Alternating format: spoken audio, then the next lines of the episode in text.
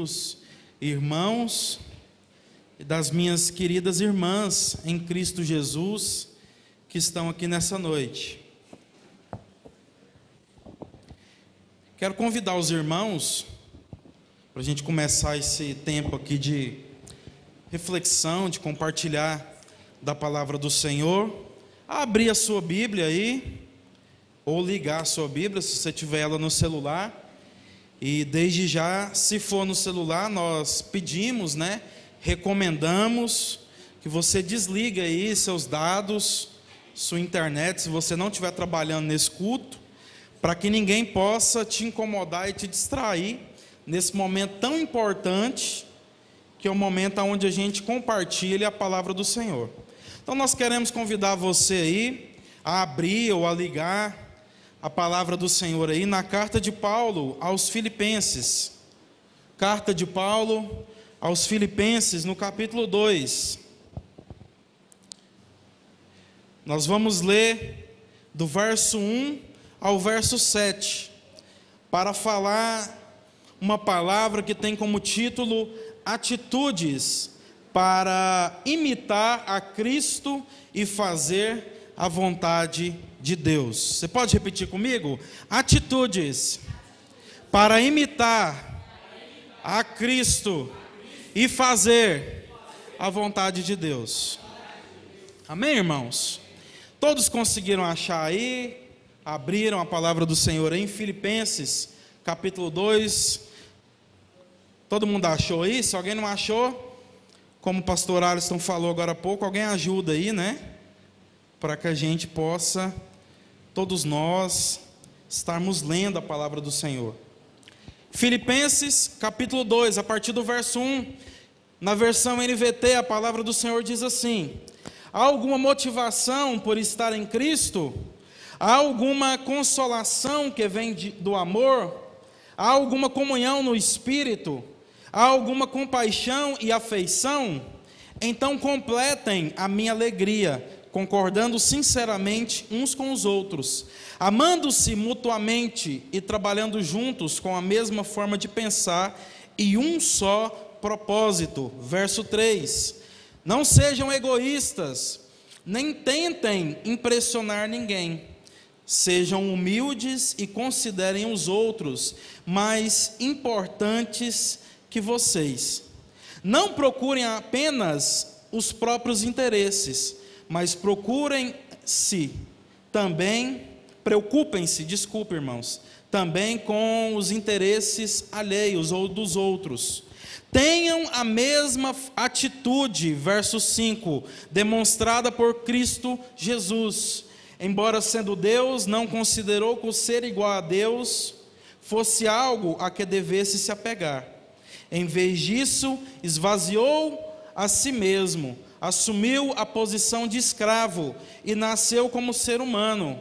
Quando veio em forma humana, humilhou-se e foi obediente até a morte e morte de cruz. Somente até aqui. Então, essa é o trecho da palavra do Senhor, esse é o trecho da palavra do Senhor que nós vamos ler essa noite, ou que nós lemos, né? E que vamos refletir, para a gente poder refletir um pouco, falar um pouco sobre como ou formas, atitudes que nós devemos ter se nós quisermos imitar a Cristo e, consequentemente, imitando a Cristo, fazer a vontade de Deus. Amém? Quantos entendem que a única forma que temos de fazer a vontade de Deus é se nós de fato imitarmos a Cristo. Você concorda com isso? Faz sentido para você? A única forma que nós temos de imitar ou de fazer a vontade de Deus é quando nós imitamos a Cristo. E a gente sabe, irmãos, que dentro do contexto da igreja é comum a gente ouvir as pessoas falando sobre coisas que elas acreditam ser a vontade de Deus. Sim ou não? Quem já ouviu alguém falando isso aqui é a vontade de Deus, ou eu entendo que é, isso aqui é a vontade de Deus para a minha vida. Quem já ouviu alguma coisa semelhante assim? Então, no contexto como esse nosso aqui, de igreja evangélica, né, seja lá qual for a denominação, fato é que é comum nós ouvirmos isso. Pessoas aqui ou acolá falando sobre aquilo que elas entendem ser a vontade de Deus para a vida delas, ou aconselhando alguém segundo aquilo que, ela, que a pessoa entende ser a vontade de Deus para a vida daquela pessoa a qual ela está aconselhando. Mas será que de fato tudo que dizemos ser a vontade de Deus para nós, de fato, são? Ou de fato é?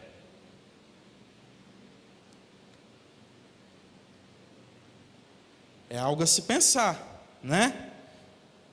Fato é, irmãos, que só é possível conhecer a vontade de Deus porque Ele mesmo a revelou. Você pode repetir comigo? Só é possível conhecermos a vontade de Deus porque Ele mesmo a revelou. Então, se Deus tivesse criado o mundo, né? E simplesmente deixado, né? as coisas ah, se virarem sozinhas, né? a natureza, os animais, os próprios seres humanos, não haveria revelação de quem Deus é. Ainda que a natureza revela traços daquilo que representa, né, daquilo que fala sobre hum, os atributos do Senhor, a revelação de quem Deus é, daquilo que Deus gosta, daquilo que Deus não gosta, daquilo que agrada ao Senhor, daquilo que não agrada ao Senhor, daquilo que é vontade de Deus e daquilo que não é vontade de Deus, nós só conhecemos porque o próprio Deus resolveu revelar para nós. Existem dois exemplos que são os principais, que nos mostra como Deus revelou sua vontade a nós. Primeiro é a lei a lei que Deus entregou lá no Monte Sinai, né, para Moisés, para que ele pudesse transmitir e repassar ao povo, falava sobre aquilo que era a vontade de Deus para o povo. Não adulterarás, não roubarás, não dirás falso testemunho, não cobiçarás a mulher do teu próximo, e por aí vai. Amarás o teu Deus de toda a tua alma, de todo o teu coração, de todo o teu entendimento, não terás outros deuses diante de mim. A lei expressava aquilo que é a vontade de Deus. O problema é que a lei não fazia com que a gente fosse capaz de fazer a vontade de Deus. A lei dizia o que era. Você pode repetir comigo? A lei falava o que era, mas a lei não ajudava nós a cumprir a exercer, a fazer a vontade de Deus. Então a lei é o início dessa revelação do Senhor, dizendo a nós aquilo que é a sua vontade. Mas Deus não parou por aí ao revelar a sua vontade a nós. Além da lei, o próprio Deus encarnou-se e desceu em terra. Quem sabe quem foi esse Deus que se encarnou e desceu em terra? Jesus Cristo de Nazaré, aquele que habitou entre nós, cheio de graça e de verdade. E nele nós temos a completude, a plenitude daquilo que de fato é a demonstração total e plena do que Deus queria revelar como sendo a sua vontade. Por isso nós podemos repetir mais uma vez: enfatizar mais uma vez que só é possível nós cumprirmos a vontade de Deus nas nossas vidas se nós imitarmos Jesus. Se Jesus for o nosso exemplo, se Jesus for aquele que não somente é, um ser humano magnífico que conseguiu fazer coisas extraordinárias, mas quando a, a, gente só vai conseguir fazer a vontade de Deus quando nós entendermos que Jesus é o primeiro de muitos irmãos, que ele abriu mão de ser o unigênito do Pai para se tornar o primogênito da criação, o primogênito dentre muitos outros filhos semelhantes a ele mesmo. Então a gente só vai conseguir fazer a vontade de Deus se a gente imitar Jesus, olhar os seus passos, entendermos que de fato nós somos filhos de Deus. Por isso, irmãos, chegou a hora do sermão da gente enfatizar que nós precisamos entender de uma vez por todas que quando a gente fala da vontade de Deus de imitar a Cristo, não é simplesmente uma atitude humana de fazer isso, como se o homem tentasse fazer isso com a força dos seus próprios braços. Só é possível imitarmos a Cristo se de fato, primeiro, cada um de nós tivermos um encontro com Jesus, se o Espírito Santo entrar no nosso coração e se nós nascermos de novo. Se você estudar a história mundial, você vai ver algumas figuras que achavam Jesus um ser humano super legal. E que tentando o imitar de alguma forma, sem reconhecer que ele é Deus, e sem reconhecer que é necessário nascer de novo, que é necessário morrer para nós mesmos, morrermos para a nossa carne e nascermos do Espírito de Deus para fazer a vontade de Deus, veremos que quando pessoas simplesmente tentaram enxergar em Jesus aspectos positivos e bons, e que sem nascer de novo, de alguma forma tentaram imitar, a gente vai ver que foi de fato uma tentativa frustrada, não deu em nada, não chegaram a lugar, a lugar nenhum. Por exemplo,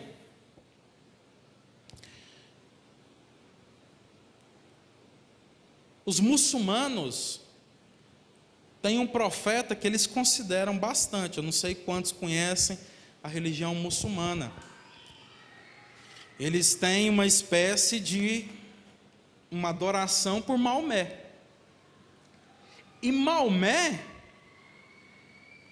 o ídolo dos muçulmanos, não falou algo ofensivo claramente a Jesus, no sentido de dizer que tudo que ele ensinou não prestava e de que ele não tinha sido um ser humano bom. Maomé dizia que Jesus foi um grande profeta. Só que tem uma coisa: Maomé não reconheceu Jesus como Deus. E o fato de Maomé dizer que ele era um grande profeta não faz com que algumas alas dentro do, da religião muçulmana estejam nesse momento perseguindo cristãos e querendo matá-los.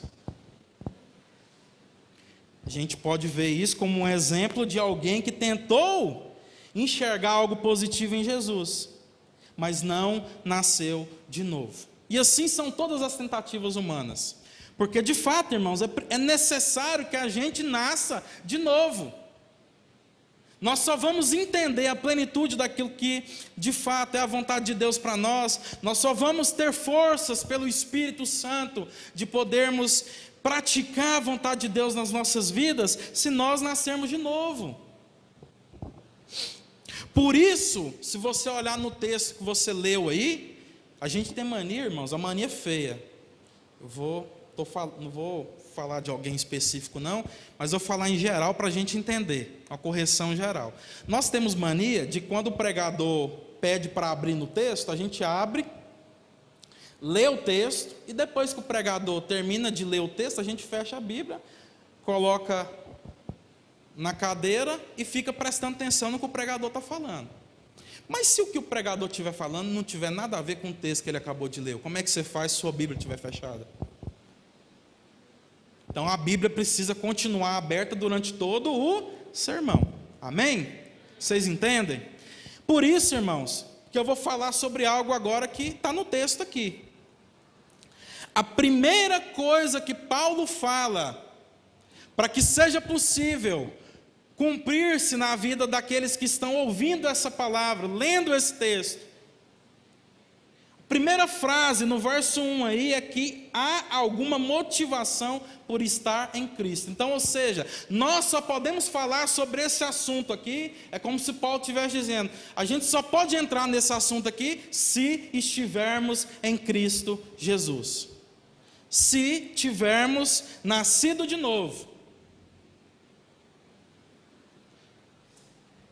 Já de cara, Paulo fala sobre isso. E a expressão que fala sobre já ter nascido de novo aí é exatamente o estar em Cristo Jesus. Porque só está em Cristo Jesus aqueles que nasceram de novo. Aqueles que nasceram da água e do Espírito. A palavra do Senhor diz para nós, lá em Romanos capítulo 8, que os filhos de Deus são aqueles que têm o Espírito de. O Espírito de Cristo, de Deus. Então, é, é a forma que Paulo começa introduzindo para que nós possamos entender que só é possível falar sobre essas coisas aqui. Só é possível falar sobre amor verdadeiro, sobre humildade, sobre considerar os outros superiores a nós mesmos, como nós lemos, sobre ter o mesmo sentimento ou a mesma atitude que houve em Cristo Jesus. Só é possível nós falarmos sobre essas coisas se de fato tiver nas, nós tivermos nascido de novo. Porque ninguém que não entrega a sua vida para Jesus, ninguém que ainda não recebeu o novo coração da parte de Deus, tem condições humanas de cumprir aquilo que a palavra do Senhor está chamando a gente para cumprir aqui. Hein? Então, irmãos, entendendo isso, a seguir, né, no texto, Paulo fala, olhando para a vida e para o exemplo de Cristo, sobre como devemos viver se quisermos imitar a Cristo e fazer a vontade de Deus. E nós separamos aqui pelo menos quatro tópicos para a gente poder entender melhor o que, que esse texto está querendo dizer para nós. Para nós que estamos em Cristo. Amém? Quantos estão em Cristo aqui? Quantos creem estar em Cristo?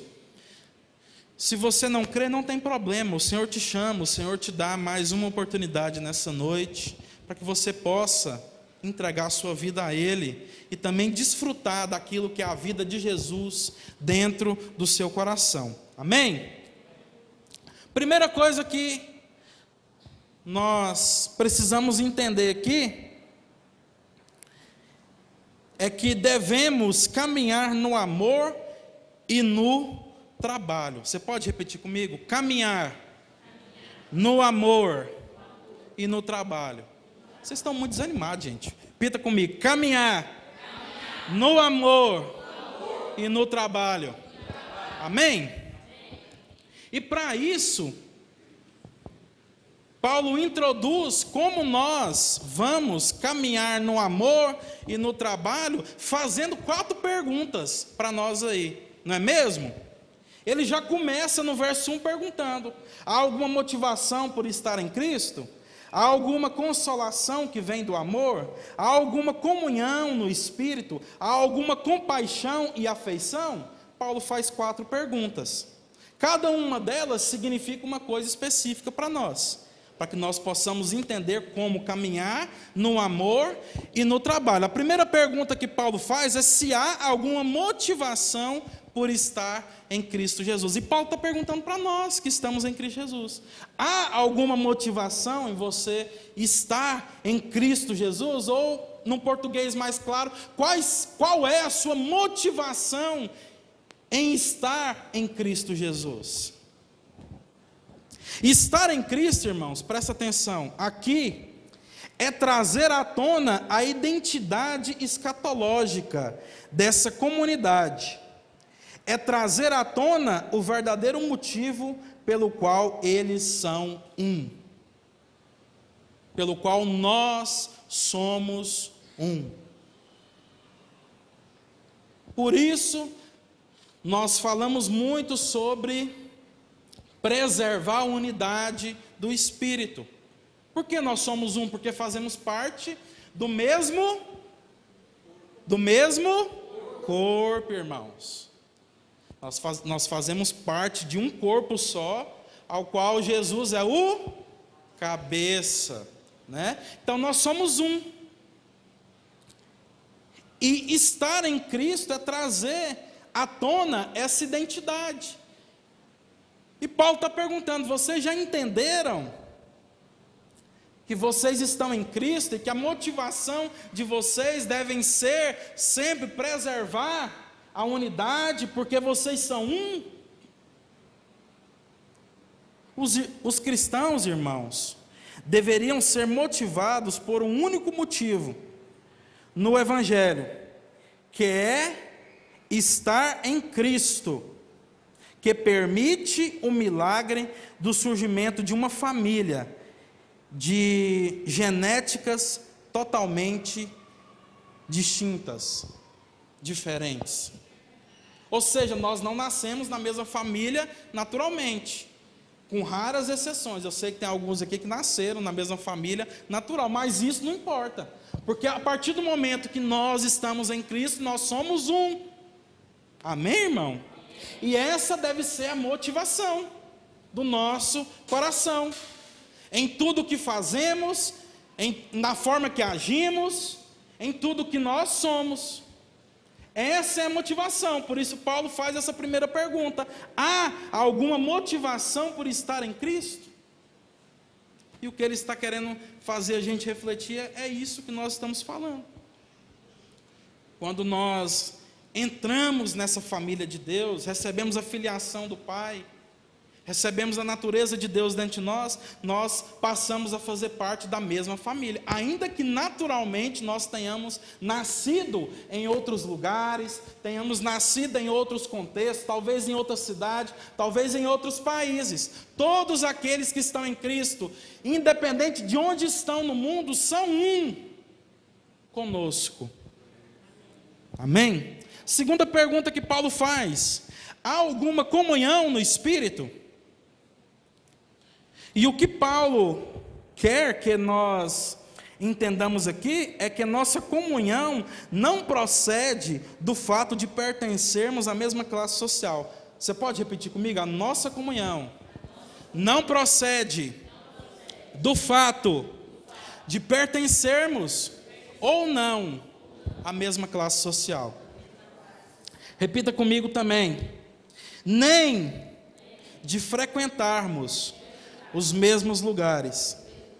Agora você vai repetir fortemente para a gente entender isso ficar gravado no nosso coração. Mas sim, porque estamos inseridos no mesmo corpo, vinculados pelo mesmo Espírito. Amém, meu irmão? Você crê nisso? Por isso, Paulo pergunta: há alguma comunhão no Espírito? Porque a nossa comunhão é no Espírito. A comunhão no Espírito é a comunhão de todos aqueles que agora fazem parte dessa mesma família e que receberam esse Espírito de Deus que habita dentro de nós e clama: Abba, Pai que faz a gente desejar viver a vontade de Deus nas nossas vidas, que faz a gente desejar cada dia mais, de acordo com que a gente vai se aprofundando nas Escrituras, nas orações e na comunhão, a desejar, a ansiar viver a vontade de Deus nas nossas vidas, irmãos. Terceira pergunta que Paulo faz é se há alguma compaixão e afeição. Aqui Paulo quer que lembremos sobre aquilo que o Espírito tem também gerado em nós. Então, Paulo é como se ele estivesse perguntando para a gente: vocês já perceberam que depois que suas vidas foram tocadas, invadidas pelo Espírito de Deus, Vocês já perceberam que depois que vocês entregaram as suas vidas a Jesus, depois que vocês nasceram de novo, nasceram da água e do batismo, vocês são pessoas cheias de compaixão e de afeição? Vocês são pessoas misericordiosas? Vocês são pessoas que às vezes gostam e desejam sempre ajudar pessoas que muitas vezes vocês nem conhecem direito. Paulo está trazendo à tona aqui aquilo que o Espírito está fazendo em nós. Por isso ele pergunta se há alguma compaixão e afeição.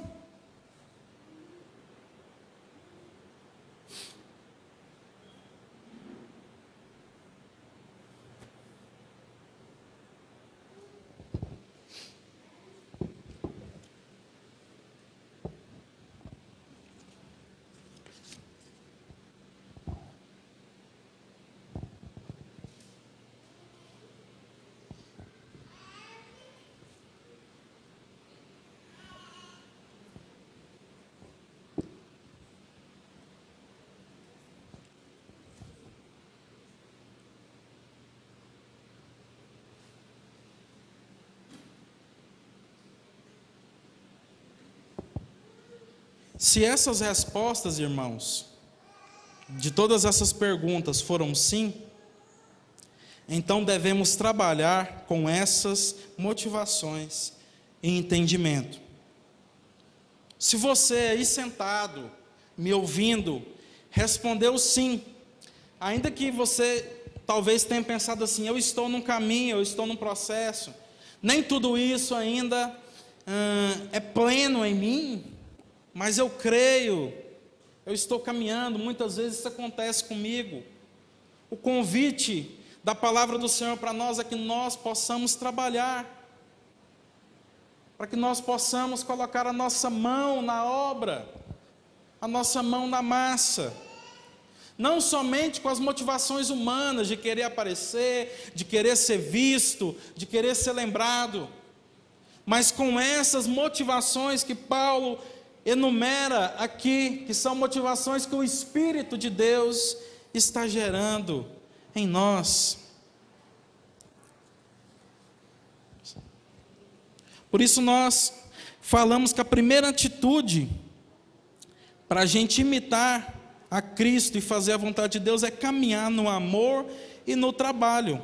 Segunda atitude, concorde sinceramente uns com os outros. Você pode ver aí no verso 2. A palavra do Senhor assim: então completem minha alegria, concordando sinceramente uns com os outros, amando-se mutuamente e trabalhando juntos, com a mesma forma de pensar e um só propósito. Isso aqui é desafiador para nós, mas é o que a palavra de Deus está dizendo para nós. Para a gente, que a forma que nós temos, ou uma forma que nós temos de imitar a Cristo e fazer a vontade de Deus, é concordar sinceramente uns com os outros. E aí, concordando sinceramente uns com os outros, nós possamos também amar mutuamente e trabalhar juntos a mesma, na, com a mesma forma de pensar e um só propósito. Isso aqui é muito desafiador para nós, irmãos. Porque, como a gente já compartilhou, com algumas exceções, cada um de nós vem de um contexto, vem de um lugar. Cada um de nós tem na nossa mente ideias, formas de pensar que já caminham conosco desde o dia que a gente nasceu. Alguns pais ensina, ensinaram para alguns aqui que tal coisa era certa, tal forma de agir era certa, e outros ensinaram que aquela outra forma era, era correta de agir, e essa que talvez o pai dessa pessoa determinada ensinou, estava errado. Então, nós temos muitos conceitos sobre o que é a vida, sobre como nós devemos ser, sobre quais formas nós devemos agir. Nós somos cheios disso. Tem gente que acha que chegar na casa de alguém, tem que agir de uma determinada maneira. Outros acham, já são mais soltos, mais liberais, ensinam as crianças que elas podem ter mais liberdade, mesmo que estejam na casa de uma outra pessoa e não a sua. Enfim, o que, é que eu estou querendo dizer? Todos nós chegamos no contexto da igreja, no contexto comunitário, com ideias formadas na nossa cabeça.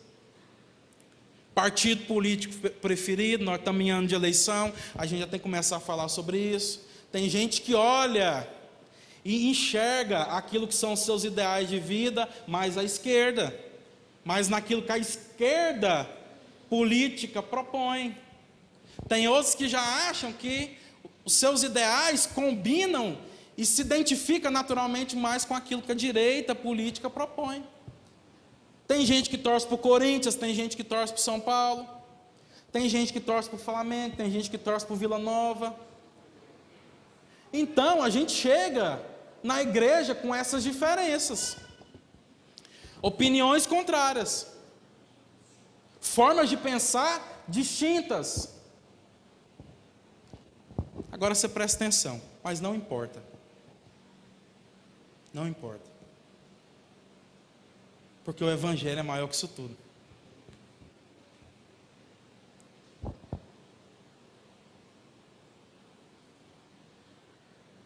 Não importa o que eu penso, se eu me identifico mais com o aspecto político da direita, sobre o meu irmão, que se identifica mais com o da esquerda.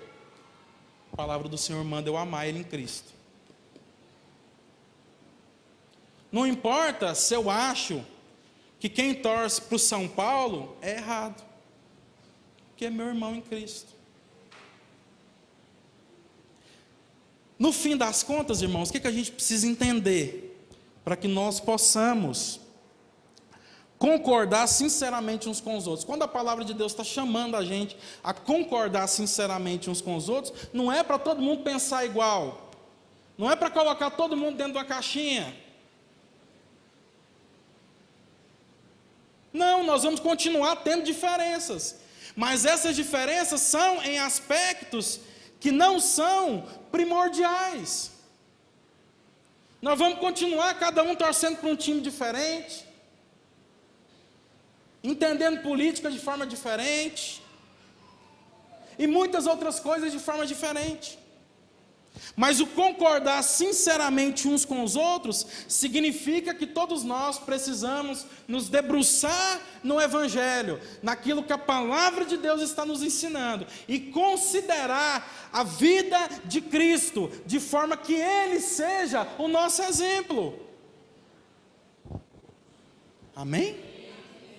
De forma que, se a minha ideia política for contrário àquilo que eu enxergo nas Escrituras, a partir da vida de Cristo, a forma que ele agiu, a maneira com a qual ele viveu, eu vou abandonar a minha forma de pensar politicamente, porque Cristo é maior do que a política. Da mesma forma que eu posso enxergar no outro aspecto político, coisas que a gente também vê que o Evangelho ensinou. Por exemplo, ajuda aos pobres, cuidar do órfão, da viúva. Isso aí não é a esquerda que inventou, não, irmãos. A palavra do Senhor diz para nós lá em Tiago, capítulo 1, que o verdadeiro, a verdadeira religião é cuidar dos, dos órfãos e das viúvas nas suas, nas suas, vocês estão ruim de Bíblia, gente, nas suas necessidades, e não se corromper com o mundo problema é que às vezes alguns aí na política quer cuidar dos pobres e das viúvas nas suas necessidades e aprendeu certinho com o evangelho, mas estão se corrompendo com o mundo. Mas quem, quem falou primeiro sobre isso não é a esquerda. O evangelho falou sobre isso. Da mesma forma, a ideia da direita de que aquele que que a, melhor forma da gente ganhar o nosso sustento não é depender do governo, mas é cada um trabalhar, também está na Bíblia. Paulo falou para uns folgados lá de Tessalônica que, uma vez que eles viviam de forma morgada e folgada, que aquele que não trabalha ali não deveria comer. Olha o Evangelho falando sobre isso, muito antes de qualquer ideologia política. Só que tem aspectos em ambas que também divergem do Evangelho.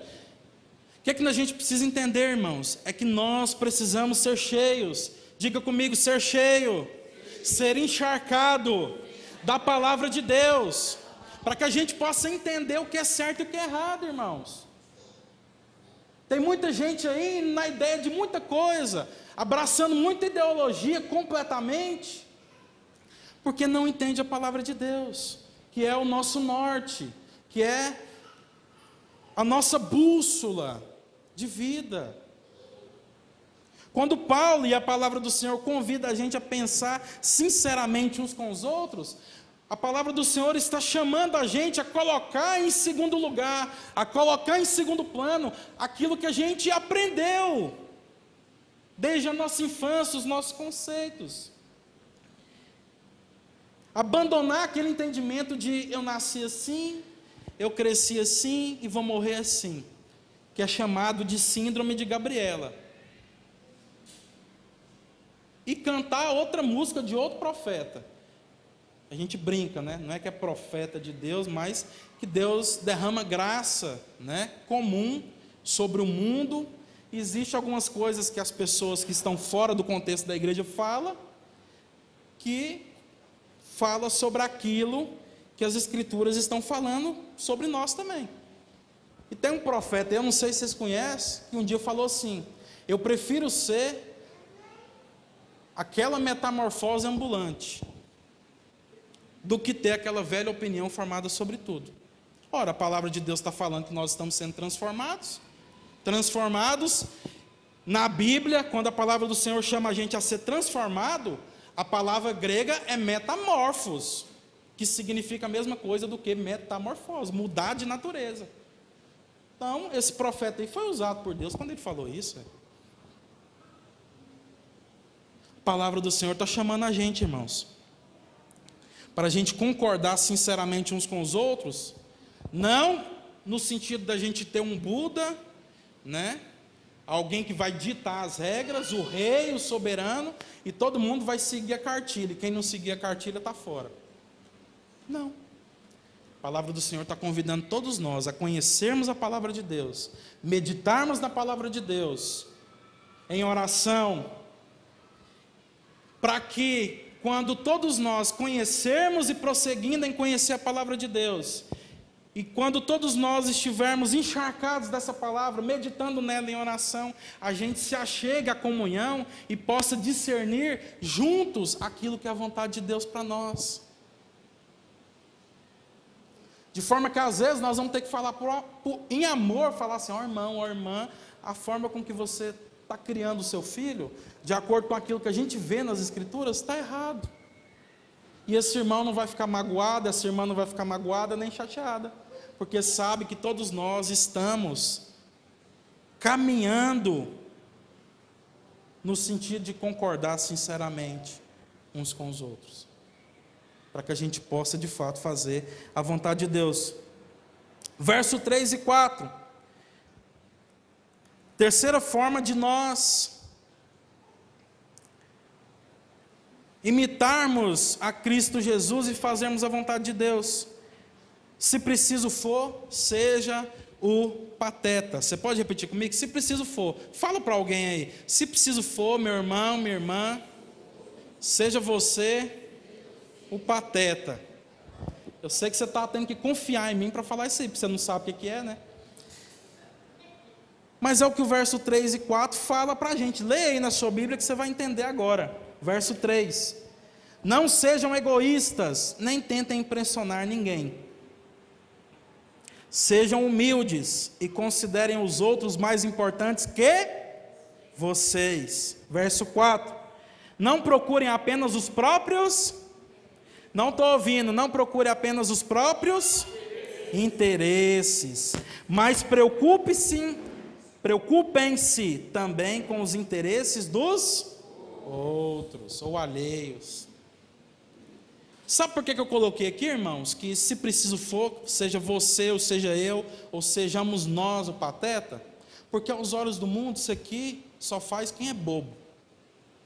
considerar os outros mais importantes que você mesmo. Se você falar isso para alguém por aí, vai falar: você é um idiota se você fizer isso.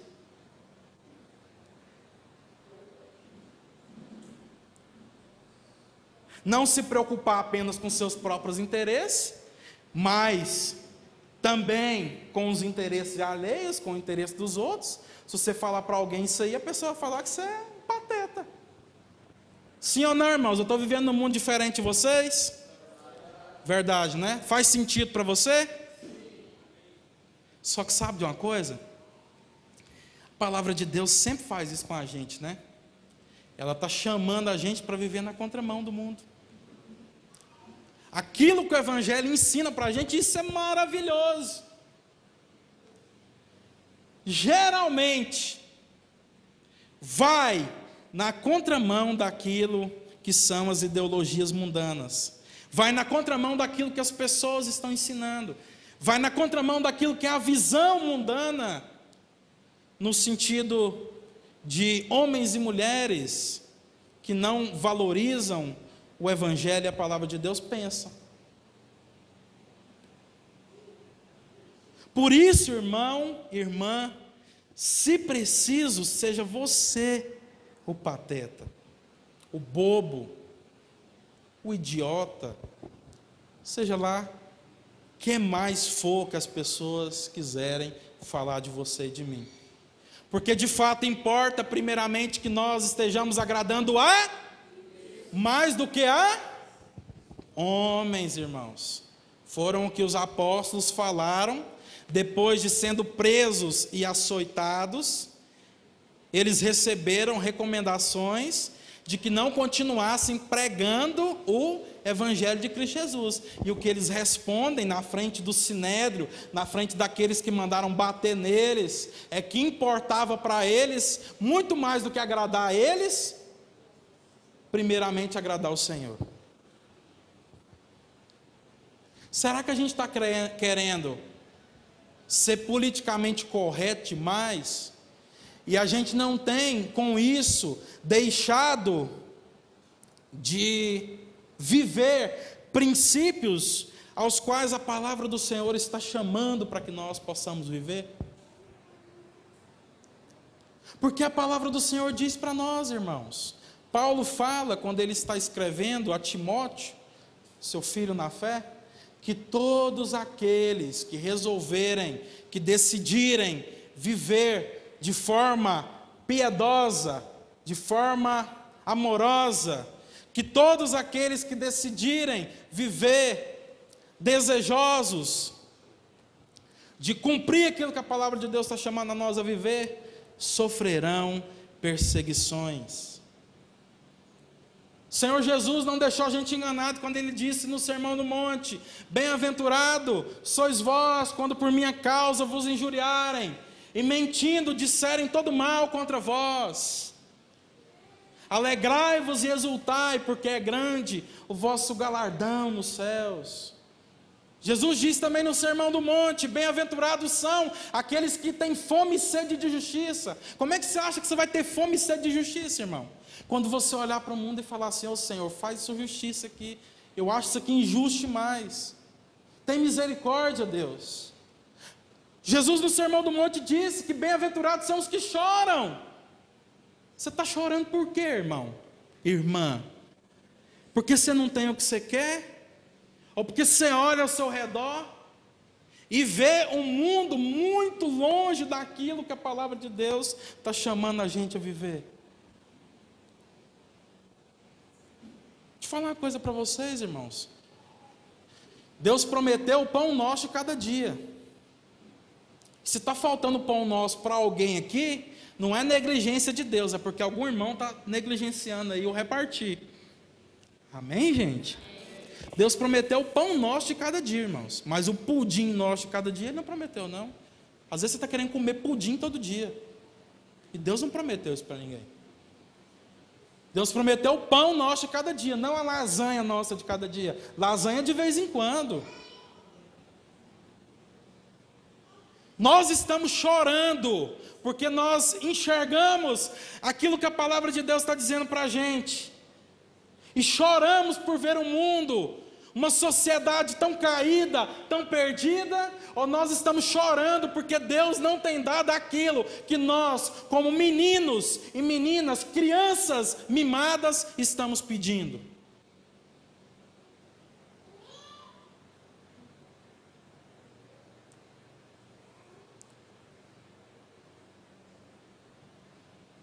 Um desejo profundo no nosso coração de servir a Deus, de cumprir a vontade de Deus para as nossas vidas? Sinceramente, se você não tiver, não levanta sua mão, não. Amém? O Senhor conhece os corações. Então, se preciso for, irmão, seja você o bobo. Mas não abandone, não abdique, não negocie aquilo que a palavra de Deus está falando para você, está te chamando a viver para ser politicamente correto, para agradar todo mundo. Porque vale mais para nós, ou pelo menos deveria valer mais para nós, agradar o Senhor do que agradar homens. Pelo contrário, esse mesmo apóstolo Paulo, quando ele escreve aos Gálatas, no capítulo 1, ele diz o seguinte: Por acaso eu vivo ou não como servo de Cristo?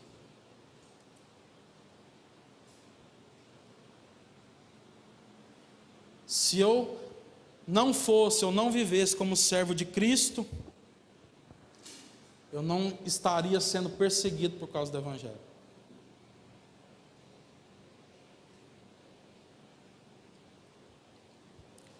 Quarta e última forma da gente imitar Cristo, segundo esse texto aqui, e poder fazer a vontade de Deus, viver a vontade de Deus nas nossas vidas. Devemos ter a mesma atitude de Cristo. Você pode repetir comigo, irmão? Devemos ter a mesma atitude de Cristo. E é exatamente o que o texto fala para nós aí do verso 5 ao verso 7 tenha a mesma atitude demonstrada por Cristo Jesus. E que atitude foi essa, irmão irmã? Embora sendo Deus, não considerou que ser igual a Deus fosse algo a que devesse se apegar. Em vez disso, o que ele fez, irmão irmã? Se esvaziou a si mesmo, assumiu a posição de qual versão que fala servo aí? Que traduz melhor, irmão, é escravo. Jesus assumiu a posição de escravo. E nasceu como ser humano, como homem. Quando veio em forma humana, humilhou-se. Está escrito aí na sua Bíblia que ele se humilhou? Sim. E foi o que? Obediente. Até, até que hora, irmãos? Até meio-dia? Até duas da tarde? Até o mês que vem? Ele foi obediente até que hora, irmãos? Até a morte morte de cruz. Esse é o exemplo de Cristo Jesus. Porque Deus, meu irmão e minha irmã, Deus, Criador dos céus e da terra, criou tudo isso aqui, aquele que é. Me fugiu a palavra agora onisciente, onipotente, onipresente. Aquele que contém todo conhecimento, aquele que está presente em todos os lugares. Quando ele quis revelar, presta atenção que isso aqui, se você não entender isso aqui, não adianta nada o que eu falei. Quando esse Deus quis revelar, o que estava dentro do coração dele?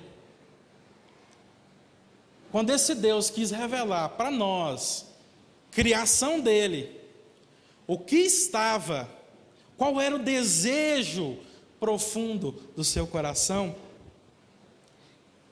ele enviou o seu próprio filho. E esse filho, Jesus Cristo, quando nós olhamos para aquilo que ele é, para aquilo que ele fez, para aquilo que ele ensinou, e a forma como ele viveu,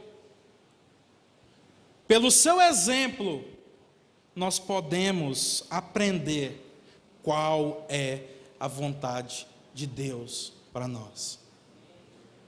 Então você pode aprender muito conceito bíblico, muita ideia bacana nas Escrituras, se você não entender que tudo isso precisa culminar em você, em eu, em nós, termos a mesma atitude que houve em Cristo Jesus, não adianta nada. Porque, como eu comecei dizendo, o próprio Cristo abriu mão de seu unigênito, o único filho, para ser o primogênito dentre muitos irmãos. Irmãos esses, que agora, pelo Espírito, não somente sabem aquilo que é a vontade de Deus, mas podem, são aptos a viver a vontade de Deus nas suas vidas. Porque a lei apontava aquilo que era a vontade de Deus. Então, se fosse só para apontar o que era a vontade de Deus, não precisava Jesus vir. Ah, mas talvez você fale assim, mas eles não estavam entendendo direito, por isso que Jesus veio. Jesus veio para explicar melhor. Não, irmãos, era só levantar um profeta e dar um monte de revelação para ele, para ele explicar a lei melhor para o povo. Jesus veio não foi simplesmente para explicar novamente a lei. Jesus veio e ele cumpriu a lei. De forma que ele diz para nós: Eu venci o mundo e vocês também vencerão. Nos habilitou, nos capacitou, pelo poder do seu Espírito em nós, a não somente saber aquilo que é a vontade de Deus, mas tê-lo como exemplo e sermos capazes de fazer a vontade de Deus nas nossas vidas. Ah, mas é muito difícil, eu estou com muita dificuldade. Eu estou falando ali como Paulo, o texto lá de Romanos capítulo 7 fala: o bem que eu quero fazer eu não faço, o mal que eu não quero, esse quando eu vejo eu já estou fazendo. É difícil, irmão, irmã, se você está em Cristo, porque se você não está, é impossível. Não é difícil, é impossível. O ser humano sem Cristo nunca vai fazer a vontade de Deus. Só não se destrói. O mundo ainda só não foi destruído pelo ser humano sem Deus, porque Deus derrama aquilo que a gente já falou aqui nessa noite, graça comum. Para que as pessoas possam, mesmo sem ter o Espírito de Deus, às vezes, de vez em quando, ter amor, ter compaixão. Mesmo que seja por interesses escusos, que não são os interesses de Deus são seus próprios interesses. Então, para esse é impossível. E para nós continua sendo difícil. Mas se nós estamos em Cristo, sabe por que, que tem sido difícil? Porque a gente tem tentado fazer muita coisa ainda com a força do braço da gente. Então eu acho que eu vou conseguir parecer com Jesus sem abrir a Bíblia. Não, preciso disso não, eu estou em Cristo, eu já entendi, agora eu vou vencer o pecado, eu vou vencer as tentações. Precisa abrir Bíblia, não. É suficiente o pastor me falando lá no domingo. Sou forte. Não precisa orar, não. Eu sei perdoar já, eu sei que eu tenho que perdoar. E aí, quando você vê, você está com amargura no coração já, porque você não derramou, não descarregou diante de Deus aquilo que são as suas ansiedades. Você não falou para o Senhor o quanto te feriu aquela palavra que aquele irmão te disse, e que você diante dele quer liberar perdão e receber o bálsamo do Senhor. A gente, irmãos, está dizendo entender tudo isso, mas continua vivendo como se tudo dependesse de nós. Ou seja, nós dizemos estar em Cristo, e eu acredito que muitos estão, mas está achando muito difícil viver a vontade de Deus na sua vida, porque ainda tem dependido muito de si mesmo.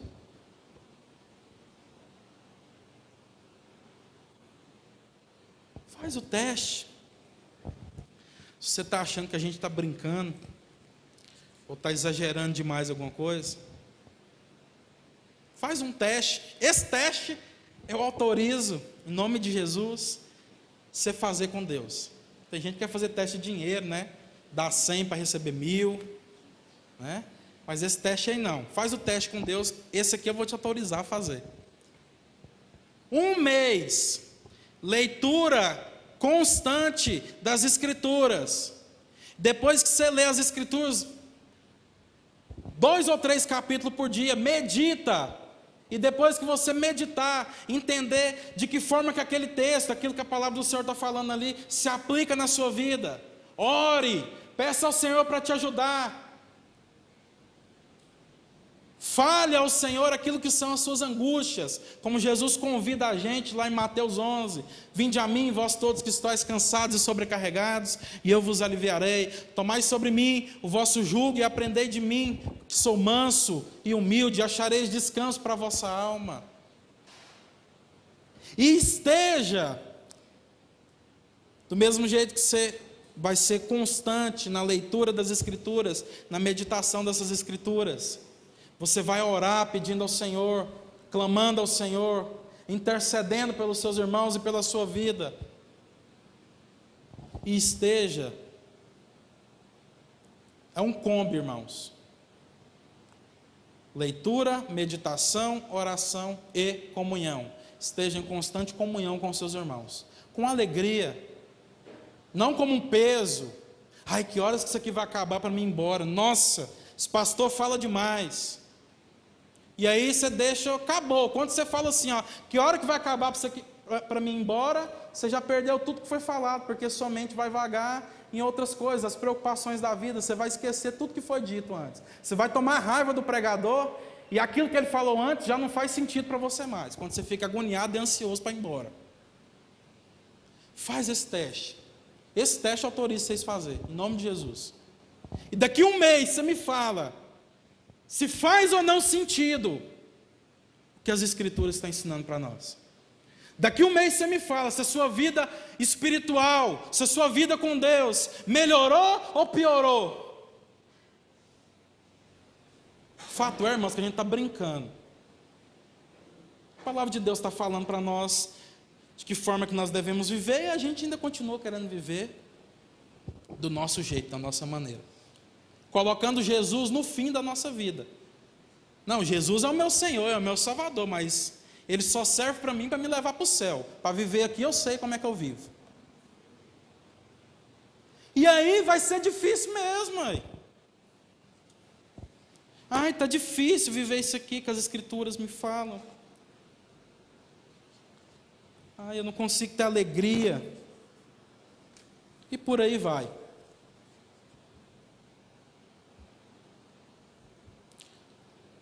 Se nós quisermos, irmãos, viver a vontade de Deus nas nossas vidas, precisamos nos entregar ao Senhor. Como já foi dito aqui nessa noite, vida com, cristã, vida com Deus, evangelho, não chama a gente a entregar uma parte. Ainda que a parte de alguns, por ter um pouco mais, seja maior.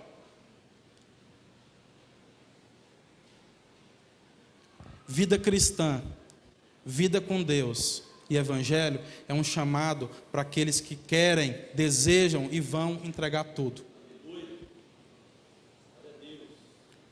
Ou seja, ou é tudo ou é nada. Fazer a vontade de Deus é abandonar todos os conceitos que a gente teve, de forma a olhar para as Escrituras e entender, através da figura de Cristo, daquilo que Cristo fez, a forma com que ele agiu e viveu. O que, que de fato estava no coração de Deus desde a eternidade? Ah, mas Deus podia revelar mais. Deus podia revelar para mim se Adão tinha um umbigo. Vou falar uma coisa para você. Você está querendo saber que não precisa. Porque o que estava no mais íntimo e no mais profundo do coração de Deus, Deus revelou para você e para mim em Cristo Jesus. Amém? Você pode colocar sua mão sobre o seu coração, não como um sinal religioso, mas como um sinal de contrição e orar nesse momento, Pai amado, Deus Santo, nós queremos viver a Sua vontade, Pai. Nós queremos, ó Deus, conhecer-te mais. Leva-nos, ó Deus, a um rio que a gente não tenha mais controle, Pai. Nós sabemos, ó Deus, que existem águas que dão nos pés, nos tornozelos, nos joelhos. Existem águas, Senhor, que dão nos lombos. Mas existem águas profundas em Ti. Existe um lugar, Senhor, que nós não controlamos. E é essa vida, Senhor, de acordo com a Sua palavra, que eu e meus irmãos, minhas irmãs, queremos viver. Livra-nos, ó Deus, do orgulho, da soberba, do individualismo. Ajuda-nos, Senhor, a entender aquilo que o Senhor nos diz, ao chamado que o Senhor, a entender o chamado que o Senhor nos faz. E gera amor no nosso coração, para que não sejamos medíocres, gente que busca o Senhor por aquilo que o Senhor pode dar ainda e não entendeu que já recebeu tudo. Livra-nos, Senhor, de colocarmos Jesus na nossa vida como meio de chegar no céu, como uma escada para a gente subir em cima e chegar até o Senhor. Ajuda-nos, Senhor, a entender que o seu filho Jesus também é isso, mas não faz sentido alguém ir para o céu se já agora não viver como um filho amado de Deus, como alguém que entendeu que Jesus, por querer próprio, abandonou, abdicou do direito de ser o primogênito, ou unigênito, para se tornar o primogênito, dentre muitos irmãos. Ensina-nos, ó Deus, a vivermos como família do Senhor a viver aquilo que esse texto que nós lemos disse aqui para nós, Pai. Considerar os outros superiores a nós.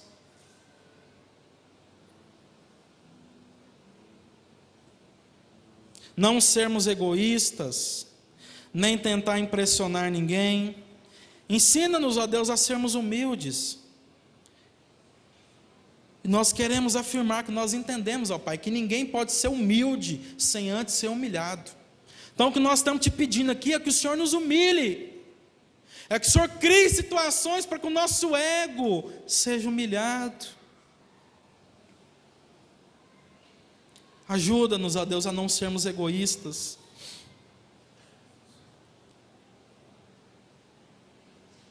Ensina-nos, ó Deus, a andar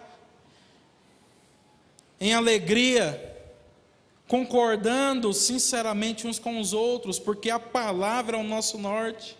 A palavra, a vida de Jesus é a nossa bússola, não aquilo que nós pensamos. Ajuda-nos, ó Deus, a abandonarmos, a colocarmos pelo menos em segundo plano as nossas ideologias, seja elas políticas, filosóficas, seja o que for, porque o seu evangelho é maior, Senhor.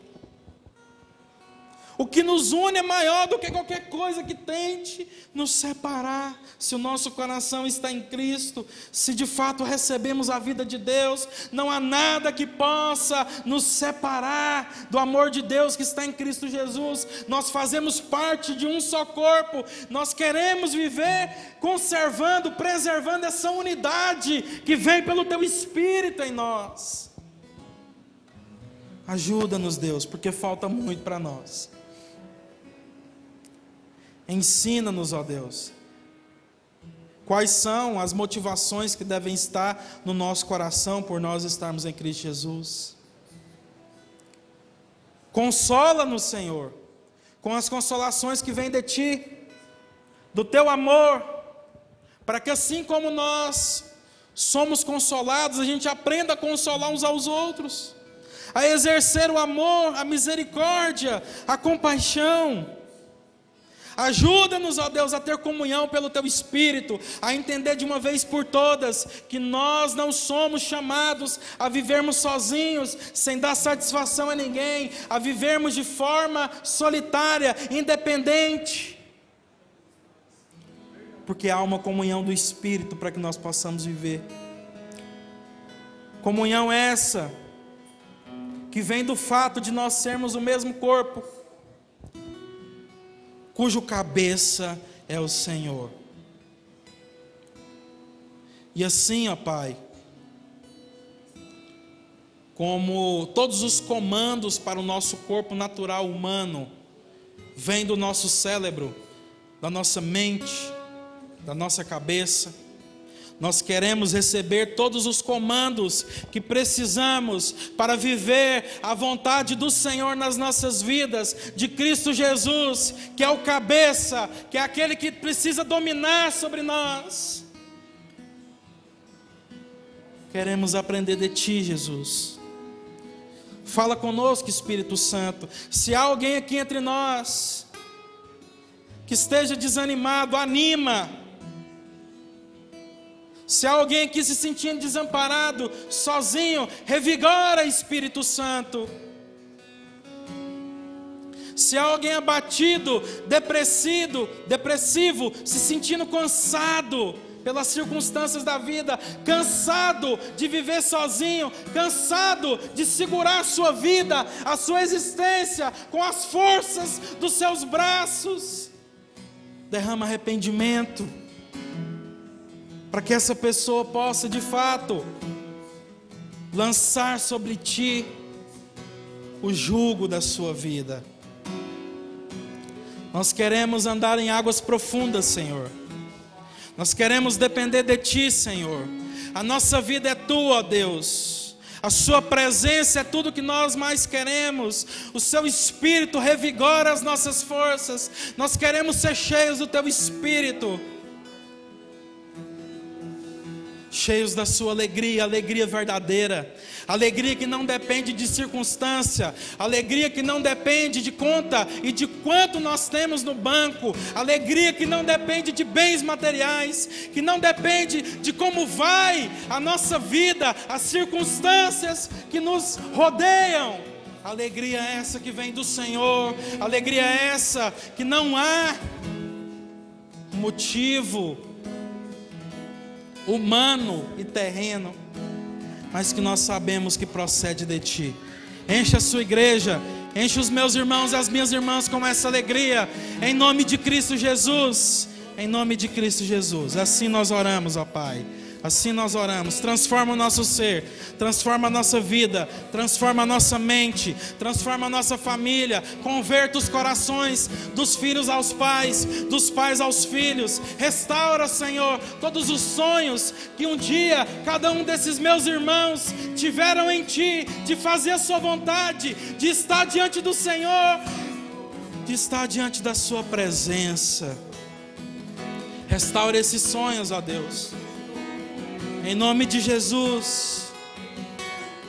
Eu creio a Deus que o Senhor está restaurando nessa noite aqui sonhos ministeriais, vontade, desejo profundo no coração de alguns de serem ministros do Senhor, de serem pastores, pregadores do Evangelho.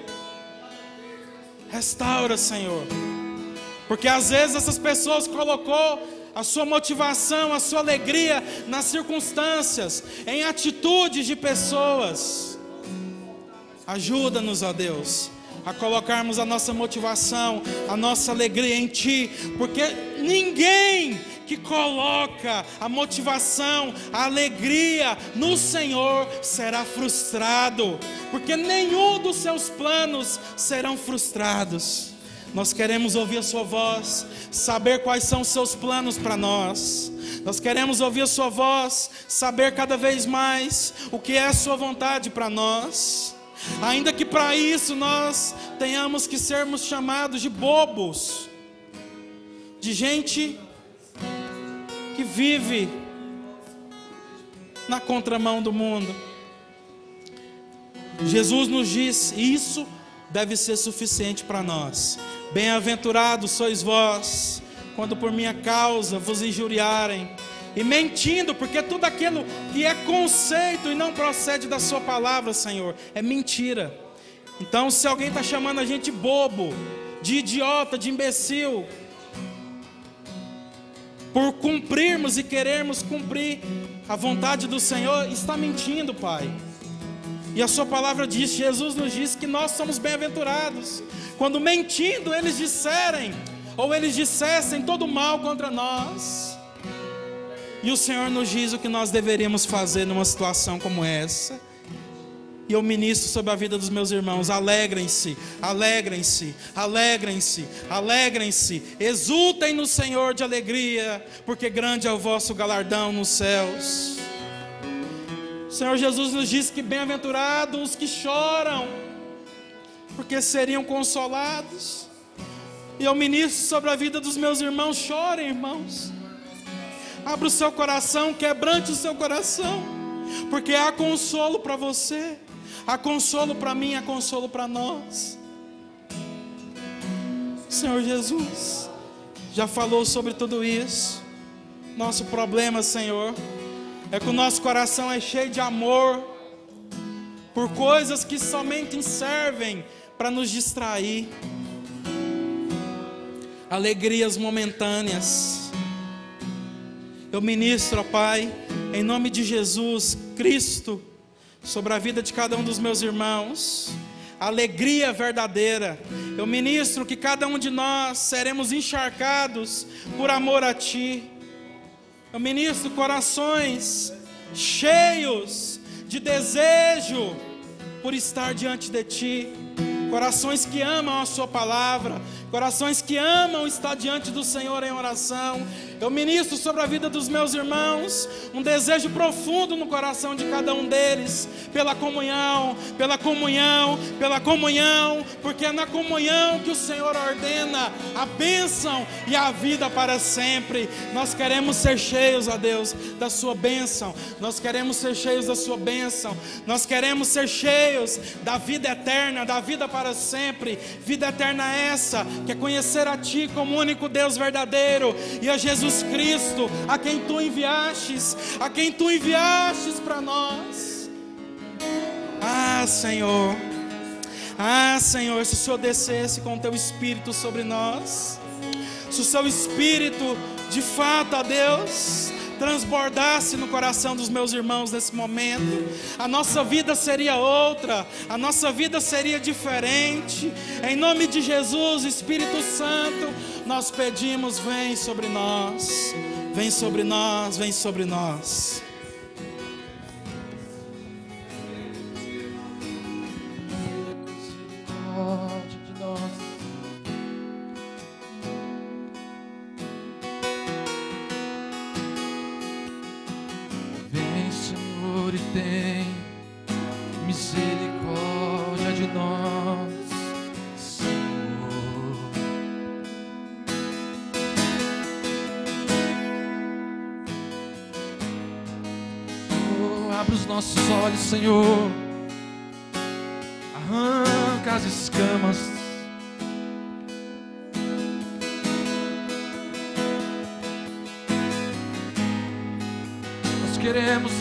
chegar à tua face, conhecer o teu coração.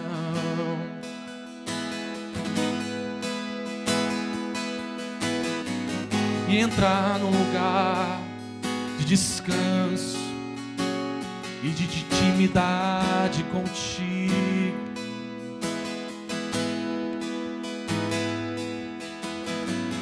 Mas primeiro nós queremos descer, diminuir para que o Senhor cresça em nós.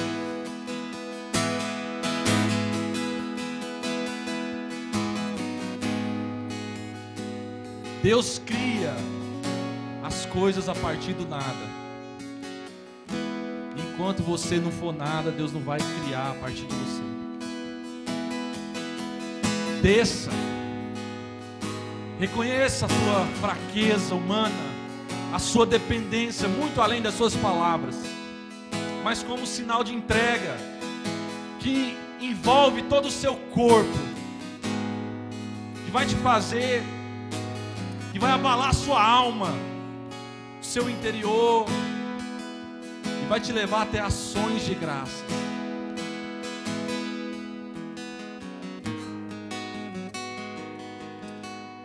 Poder de Deus, o milagre de Deus sempre esteve disponível para o seu povo. O problema nosso é que nossa incredulidade faz com que a gente não experimente. Como é possível então experimentarmos algo da parte de Deus se nós não cremos e nem nos portamos como crentes em Deus?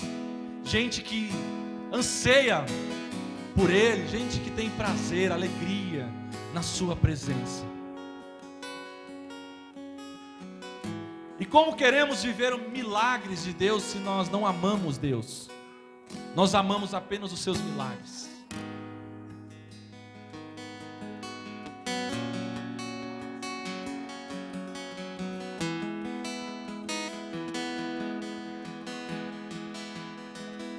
Acredite se quiser, meu irmão.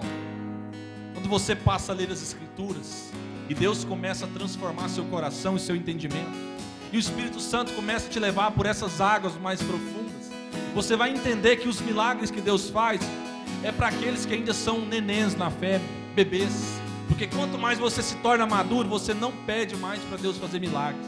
Você assume a responsabilidade e diz: Eis-me aqui, eu quero ir para a cruz.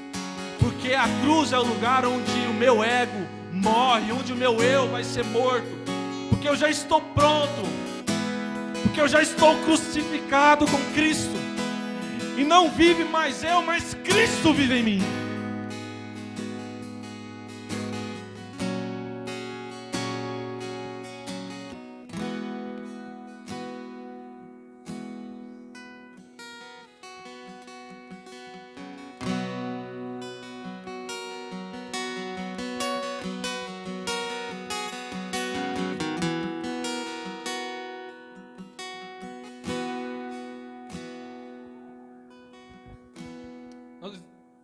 Nós íamos cantar uma canção aqui, mas eu acho que essa canção não vai traduzir o que Deus está falando aqui. Portanto, nós não somos guiados por nós mesmos, mas o Espírito que está em nós.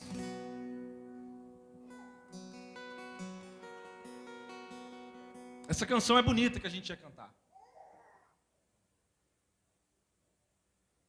Mas apesar de ser bonita, não vai traduzir. E o que Deus sopra no nosso coração nessa noite aqui, o que vai traduzir, é a gente entender que o reino de Deus, o Evangelho de Cristo Jesus é um tesouro para nós.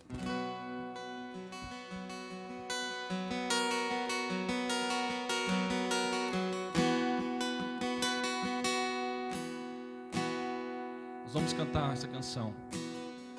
Teu tesouro, meu tesouro.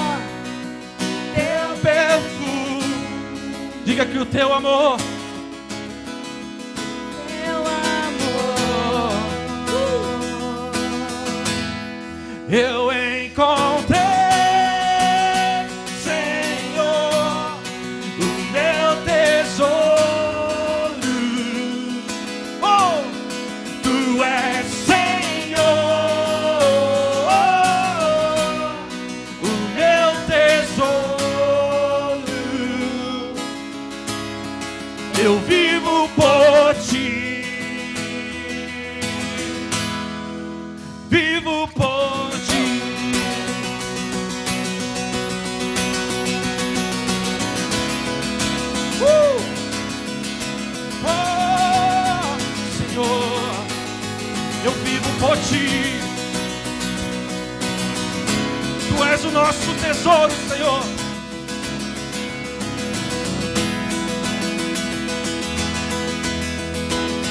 Não há nada melhor que tua presença. Oh, não há nada melhor.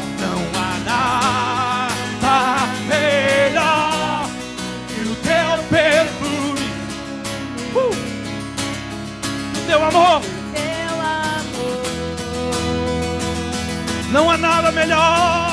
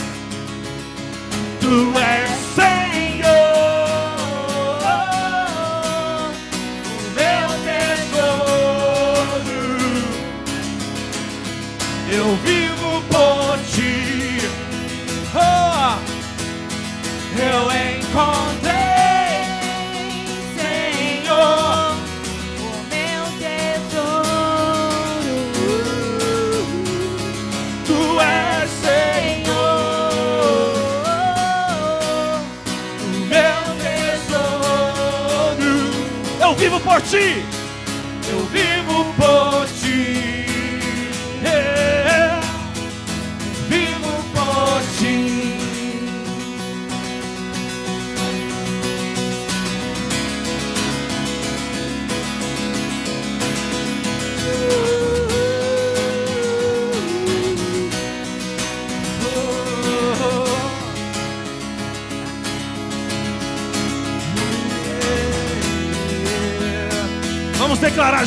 junto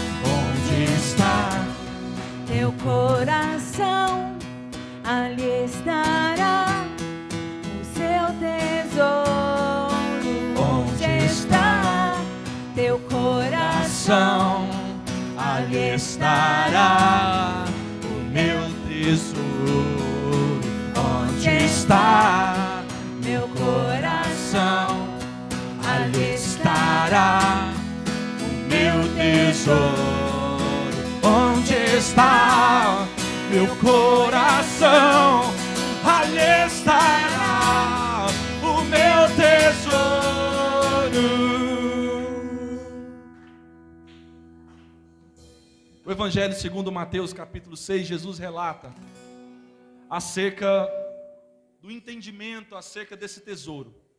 Ele diz que aonde nós colocarmos o nosso coração, aquilo ali vai ser o nosso tesouro. E o que mais acontece por causa do pecado em nós, o que é natural do pecador, como nós somos, sem Jesus, sem a obra do Espírito, é que a gente coloca o nosso coração em tudo quanto é tipo de coisa nessa vida. E as coisas, as pessoas, as riquezas, aquilo que a gente almeja nessa vida, torna-se o nosso tesouro.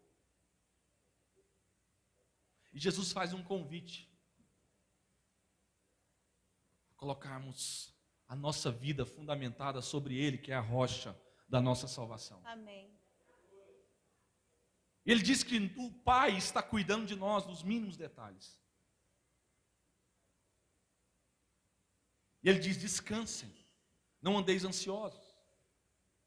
Busquem, pois, em primeiro lugar o reino de Deus e a sua justiça. E todas estas coisas básicas, necessárias para vossas vidas, Deus, o Pai, está cuidando de vocês. Se vocês que são maus pais, pecadores, sabem dar boas coisas aos seus filhos, quanto mais o vosso Pai celestial que está nos céus abençoará e cuidará de vocês.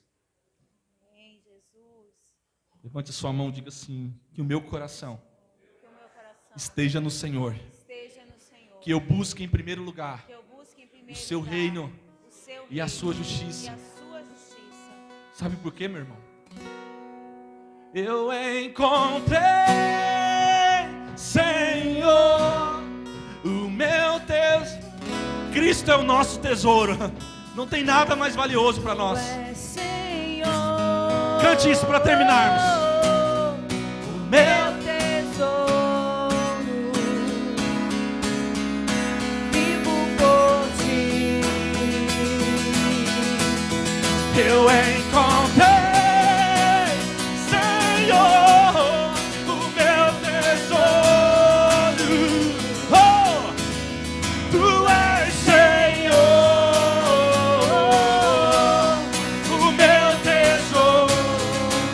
me alegro nele.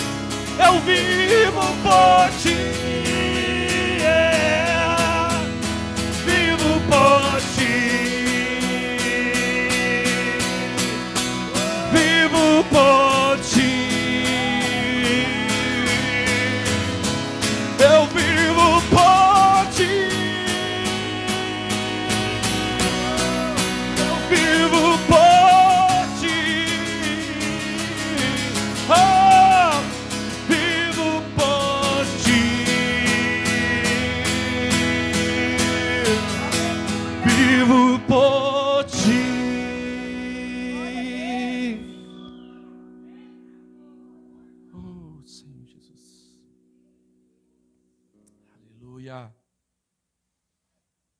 Quem nós iremos?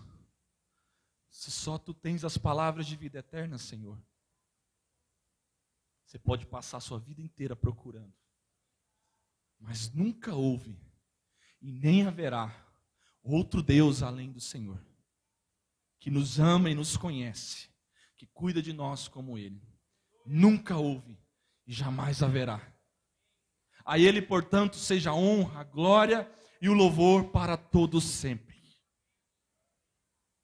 Porque dele, por Ele, para Ele, são todas as coisas. Todas as coisas. Se as coisas não forem usadas para a glória de Deus, não faz sentido essa vida para nós.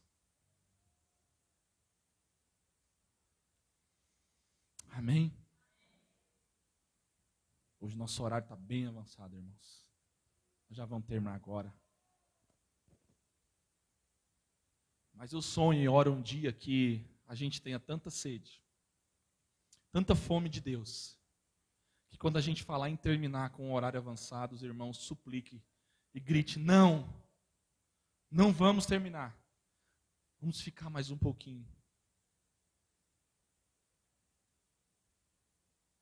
Porque quando a gente era do mundo, a gente virava a noite nas festas, nas bebedeiras, nas drogas. E hoje, nós temos o privilégio de sermos família de Deus, com a verdadeira alegria, a gente coloca tempo no nosso tempo com Deus e os irmãos. Não estou dizendo que nós temos que ser negligente nos nossos horários. Eu estou dizendo que Deus não cabe nessa caixinha que os homens inventaram de que o culto tem que ser uma hora, ou uma hora e meia, ou duas horas que seja. Deus não cabe na caixinha que a gente tenta colocar Ele.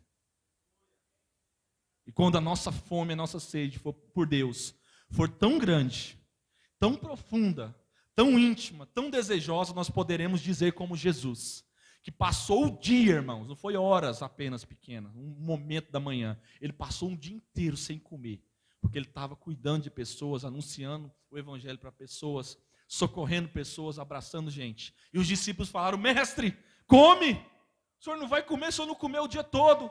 Ele diz: A minha comida e a minha bebida é fazer a vontade do meu Pai. Vocês se saciam com essa comida terrena, e eu só sou saciado fazendo a vontade do meu Pai. Para mim não tem tempo, não tem hora. É tudo ou nada. Amém?